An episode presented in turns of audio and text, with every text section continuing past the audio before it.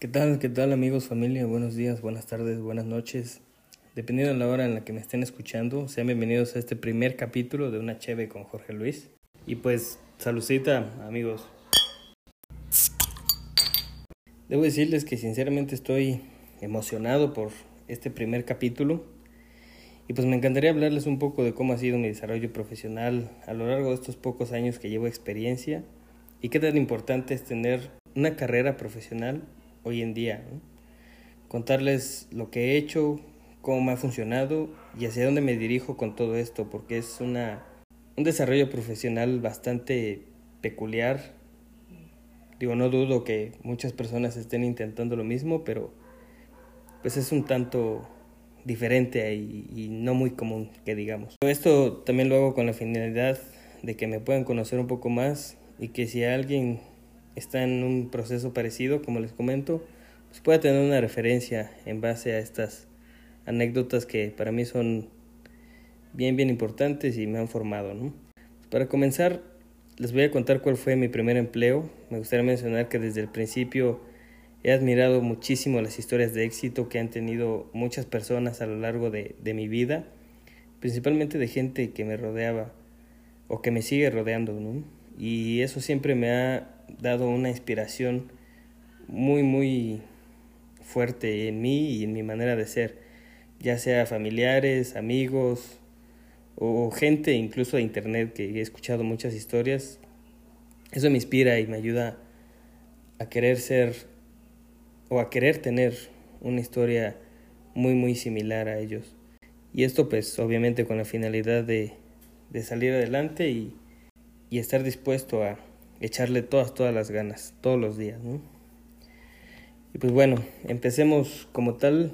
Les platicaré de mi primer empleo. Fue hace aproximadamente unos 6, 7 años en una empresa de mantenimiento industrial, un tanto pequeña, la verdad, no contaba con más de 6 empleados.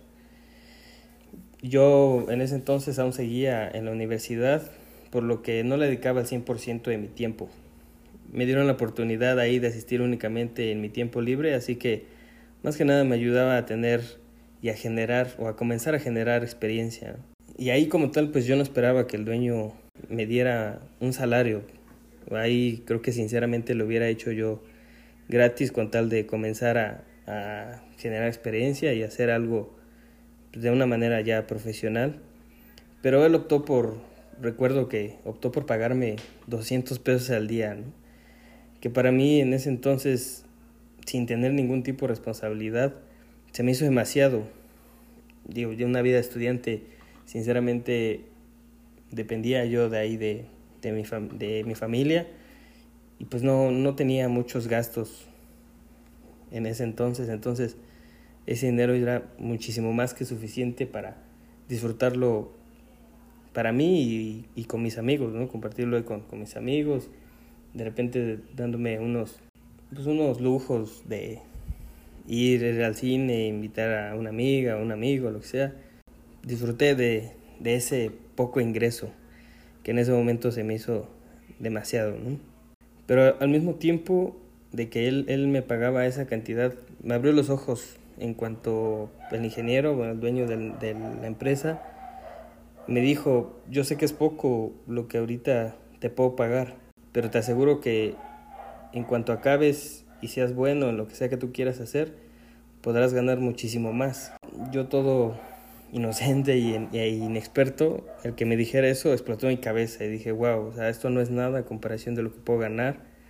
Y desde ese momento quise ser un poco como él, tener el mismo chance de darle a alguien la oportunidad de comenzar una experiencia laboral y tener pues el, chance, ¿no? De ser independiente, de, de tener mi propio ingreso bajo mi propio esfuerzo y no depender de una empresa como tal que está dispuesta a cambiarte en el momento que ella quiera. De ahí, al transcurrir un año aproximadamente, noté que me estaba dejando llevar más por el dinero que por la escuela, por lo que ya no le ponía la misma atención a la universidad y opté por dejar de trabajar hasta concluir mis estudios, que fueron bastantes años en la universidad por temas ajenos a, a mis decisiones.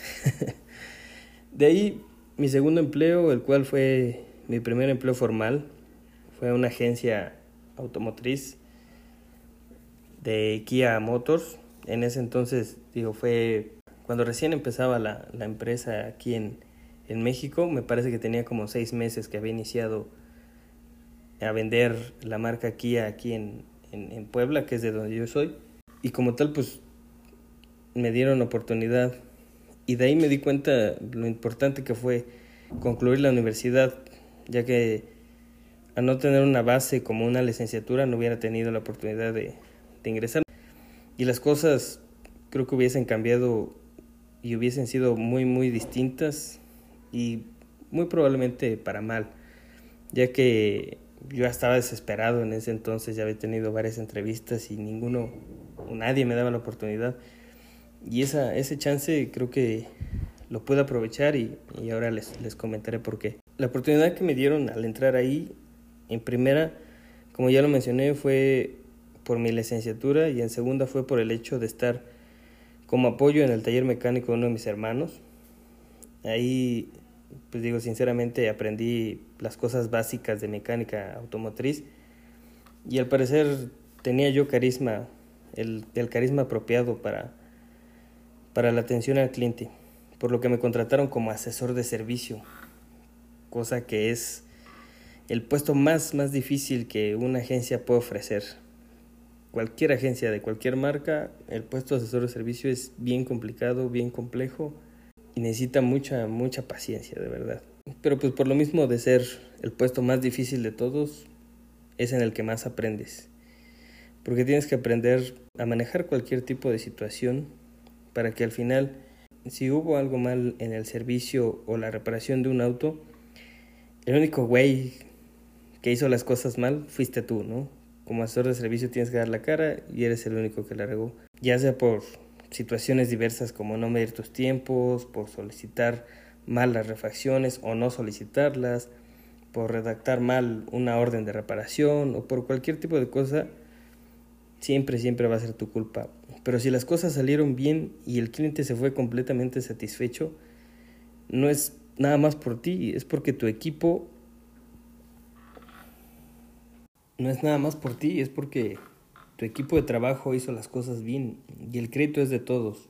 Sé que suena algo injusto, pero pues bueno, a final de cuentas, ¿qué trabajo es justo para, para alguien, no? Y mis respetos para todas esas personas que se dedican a eso debes ser súper paciente porque de ley, de ley, de ley te va a tocar un cliente que no está satisfecho con su producto, con el producto que, que vendes o que defiendes. Y tú como empleado que se encuentra detrás de un mostrador, tienes que defender el producto de la manera que sea, por mucho que tú mismo reconozcas que el producto es malo, cosa que obviamente no puedes decir. El trabajo de un asesor de servicio o cualquier trabajo que sea atención al cliente para mí es de admirarse. En fin, tienes que ser paciente, consciente y tener poder de convencimiento para que el cliente reconozca de alguna manera que tu producto es el mejor y que no falla en absolutamente nada. De ahí, regresando específicamente al puesto de asesor de servicio, tendrás que formar un increíble equipo de trabajo con tus otros compañeros asesores al tratarse de una marca pues grande. Si es una marca nueva, que, que en, este caso muy en específico fue mi, mi situación, Digo, la, la marca nada más era yo el, el, único asesor de servicio y por consecuencia el taller era completamente mío y podía depender de los tiempos a, a mi manera, ¿no? Pero tratarse de una marca ya grande como, no sé, hablando de Ford, Chevrolet, Volkswagen, una marca así, digo, hay cuatro o cinco asesores de servicio y cada uno recibe 10, 15 coches diarios entonces, el taller es de todos y bueno, tienes que llegar a un acuerdo y empezar a dividir tiempo. Después de los asesores de servicio, que son tus compañeros, tendrás que hablar con los técnicos encargados de hacer las reparaciones, midiendo el tiempo de reparación y, sabiendo bien específicamente cuánto va a tardar en hacer tal o cual, ya sea un servicio de mantenimiento, un servicio de reparación menor, mayor, etcétera, y posteriormente que son más necios que cualquier otra persona. O sea, porque son los que siempre quieren hacer su voluntad con los compañeros lavadores. y te ponen peros para absolutamente todo. Así que no solo debes tener labia con tus clientes, sino con todos los compañeros que te rodean para que a ti te vaya bien. Así que es un puesto del que puedes aprender demasiado y un puesto que sinceramente agradezco la oportunidad que pude tener y la suerte también de que fue una marca que apenas comenzaba y como tal comencé de poquito en poquito. Al parecer puedo hacer un capítulo dedicado al 100% de la experiencia de, de un puesto de asesor de servicio Así que creo que puedo contar la experiencia al 100, muy, muy detallada. Pues sí, muy probablemente en, un capítulo posterior. Después de que estuve ahí y concluyó mi periodo de prueba de tres meses, optaron por darme las gracias porque, digo, era una, un joven demasiado inexperto en esa área que teniendo el mismo puesto de asesor de servicio. Así que, como se lo podrán imaginar, era hacer exactamente lo mismo, pero multiplicado por cuatro. O sea, si en Kia recibía tres coches diarios por mucho, aquí tiene que recibir un mínimo de 10 o 12 coches. Obviamente el salario se lo reflejaba y era un poco más de lo que comencé ganando en Kia. No estaba acostumbrado a llevar tiempo de esa manera y, y pues bueno, se me fueron ahí muchísimas cosas, ¿no? Pero pues gracias a, a la vida, a Dios, y fui acogido por una marca mucho más grande, que fue Ford. Pero el trabajo era de verdad demasiado, demasiado. Esta fue de las experiencias más difíciles y que más me costaron trabajo. Por ser una empresa con muchos años, todo el mundo ya tenía su manera de trabajar y pues que llegara alguien con poca experiencia a querer imponer o proponer una manera de trabajar distinta, pues era evidente que la iba a pasar mal por un buen rato y, y a final de cuentas lo que me llevé de ahí creo que ha sido lo más importante o de las cosas más importantes que he aprendido hasta ahora, ¿no?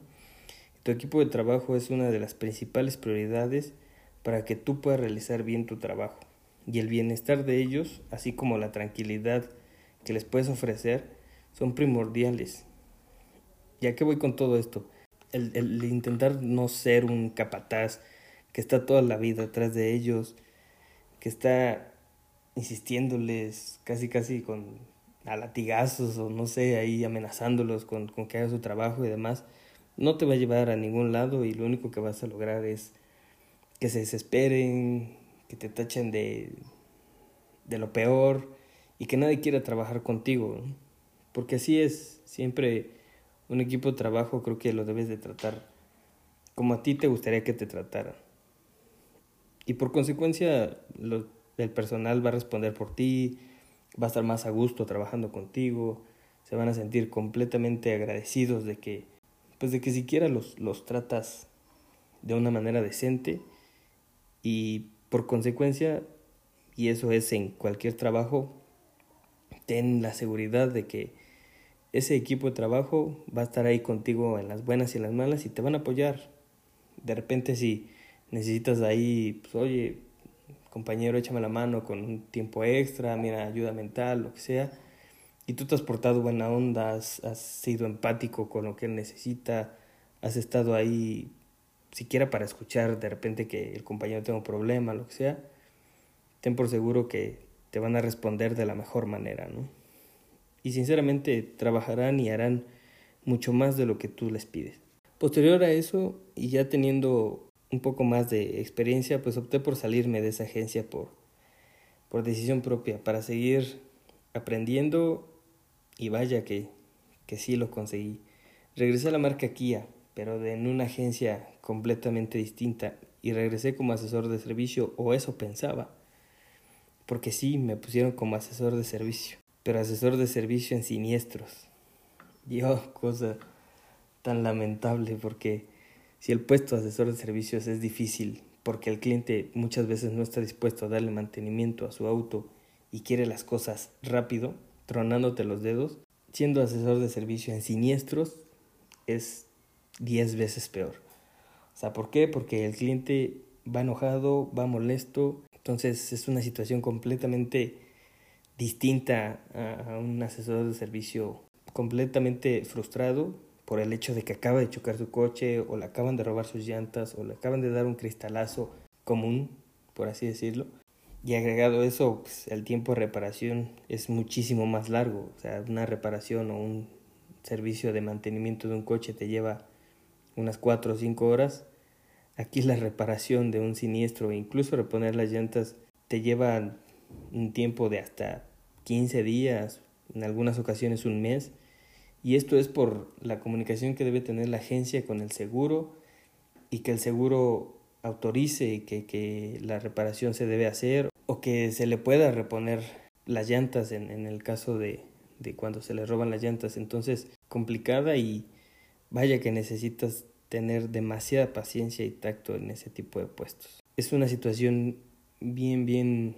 Y pues bueno, ya que tuve este camino por recorrer y haber experimentado lo que es trabajar para agencias automotrices en el área de servicio y la atención al cliente de manera directa por cerca de dos años, que estuve en esos puestos, sí, cerca de, de dos años, yo sinceramente no quise saber más de un puesto similar. Pero pues no quise dejar a un lado el área automotriz. Digo, la verdad es que me encanta, me fascinan los coches. Y pues tuve oportunidad de entrar a una empresa de transportes en el área de mantenimiento a sus unidades. No diré el nombre de la empresa porque no vale la pena, sinceramente. Es una empresa muy muy grande que, que tiene una flotilla de, de unidades bastante extensa, necesarias o que eran exigidas de una manera muy... Entré como supervisor en el área de mantenimiento dando seguimiento al servicio mecánico de, algunas de sus unidades. Parecido a la agencia, pero sin la atención al cliente. Ahí sinceramente era justo lo que buscaba. Para ser sinceros, este trabajo me encantaba, pero lamentablemente al frente había gente que sabía muy poco del tema y pues tenía que lidiar con eso. Cumplir exigencias que no eran muy tontas, sinceramente, porque chingue jode para que hagas las cosas, sino que un jefe, un buen líder es aquel que jala todo el equipo y, y todo el equipo pues jala parejo con él, ¿no? Y como dicen muchas veces, ¿no? O sea, un jefe no es el que está atrás de ti, está... Pues entonces en esta ocasión pues tenía el jefe que era pues ahí medio estricto y, y que te exigía muchas cosas que a veces no tenían mucho sentido, que digamos. Después de pues, un poco tiempo de estar ahí, quizá un mes o, o dos meses, eh, me dieron la oportunidad de, de, continuar siendo supervisor, pero ahora de, de tres o cuatro terminales de mantenimiento más, dando resultados únicamente a la empresa, no ya continuando con lo mismo, o sea, sin, sin dar la atención al cliente y teniendo, como les comentaba, la comunicación con los demás departamentos, era lo que lo que era o de lo que dependía mi trabajo. Y ahí pues lo que hacía era que la unidad estuviera lista para su siguiente viaje, dar el seguimiento a, a las unidades que estaban en reparación, exigir refacciones, eh, mencionarles ahí a, a, mis compañeros de los departamentos el tiempo de reparación, por qué iba, por qué iba a tardar tanto, por qué la unidad no estaba lista. Eh, defender también me tocó algunas veces eh, pues defender a mi equipo por, por la situación de que muchas veces creían que eran ineficientes cuando de verdad pues una reparación dependiendo dependiendo de lo que tenga la unidad pues muchas veces lleva un tiempo completamente distinto a, a lo que creen ¿no? entonces con palabras no tan técnicas sino con palabras eh, un poco más amigables trataba yo de, de explicarles a, a los demás departamentos y que entendieran el, el, por qué iba a tardar la unidad cierto tiempo y que no dependieran de esa unidad para que no eh, les, les, generara un, un conflicto de, de, entrega, ¿no? Al final de cuentas era lo que, la, lo que se dedica a la empresa, entregar productos, trasladar producto eh, de, de sus clientes y pues creo que mi función ahí la desempeñé bastante bien y después de un año cerca de un año, me parece, pues opté por dar las gracias por, sinceramente, por situaciones eh, complicadas y tuvo muchísimo que ver los jefes o las personas que estaban ahí al mando, que, que eran y, y pues que te estresaba ver el tipo de persona que, y por más que quisieras defender tu, tu puesto, por más que quisieras estar ahí por gusto, porque al final de cuentas para mí era un gusto desempeñarme de esa manera. Resultó ganando más el estrés y, y el mal humor que muchas veces me llegaron a generar estas situaciones. Digo, exigían muchas cosas que no tenían sentido y que pues que se me solicitaran. Lo único que, que sí me llegó a se me llegó a exigir es pues ver la manera de demandar el tiempo y el desempeño de la gente. O sea, el estar atrás de la gente, el, el que viera que no descansaran, el que viera que estuvieran ahí, el exigirles el tiempo extra, cosas así, fueron las únicas cosas que se me llegaron a exigir. Pero en sí, esfuerzo mental, la verdad es que no había mucho de eso. De este no puedo decir mucho, sinceramente, ya que es un trabajo muy monótono y cotidiano, en el que todo el tiempo hacía lo mismo, a las mismas horas y sin ninguna demanda a mi cerebro de esforzarme por alguna exigencia. Y por último, pues de ahí estuve en una empresa que fue, es, bueno, que es proveedora de, de servicio en la planta de Volkswagen, en la planta de Volkswagen aquí en Puebla. Tienen un puesto de supervisor de una nave de almacén. Ahí, pues igual, digo, por la manera en que se manejan ahí muchas cosas, duré poco, pero pues a mí me agrada el... Pero la verdad es que muchos creo que dirán o juzgarán la idea que es más que respetable de que, pues, ¿cómo no has durado tanto tiempo? ¿Qué mal currículum estás, estás dando? ¿Estás ejemplificando o lo que sea? El conocer mucho de muchos temas, el, el desempeñarme en, en, en diferentes áreas y poder aprender un poco de todas ellas, ¿no? Creo que no estaría en donde estoy si, si no tuviera todo este recorrido que he llevado hasta el momento y de los, del cual he aprendido demasiado. O sea, desde el primer momento en el que recibí mis primeros 200 pesos, como les comentaba, del primer trabajo, empecé a aprender y a aprender demasiado. O sea, desde las agencias que aprendes la atención al cliente y qué tan importante es el cliente para una empresa. Desde ese momento, ahorita como el estar en la empresa de transportes, que qué tan importante es generar un equipo de trabajo que esté dispuesto a, a matarse junto contigo o a trabajar de la mano junto contigo para que todo salga excelentemente bien, como tal vez la parte de, del proveedor de, de, de Volkswagen, que igual, o sea, creo que el, el saber exigir es importante para que todos en conjunto hagan, hagan un trabajo bien hecho y a todos, a todos les vaya bien. Y bueno, ¿a qué voy con, con todo esto? Creo que es importante mencionar que, como les comentaba al principio, desde el primer salario me di cuenta de que, de que no quería yo depender de una empresa en la que tal vez no fuera yo tan necesitado, ¿no?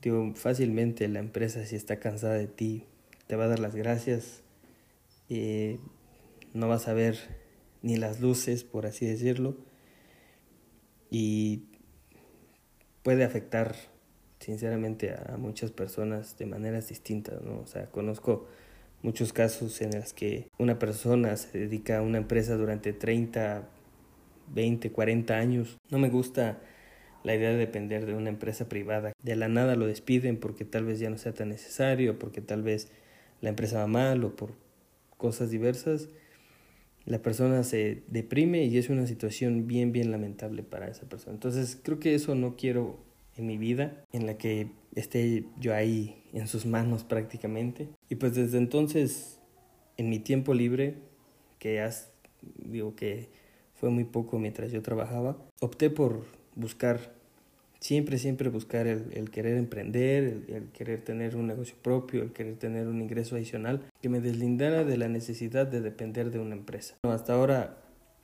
lo he conseguido, tengo más tiempo para hacer muchas otras cosas y tengo la satisfacción de que tengo algo que es mío y que yo me he esforzado por, por conseguir el, el poder salir adelante o el estancarme en donde estoy.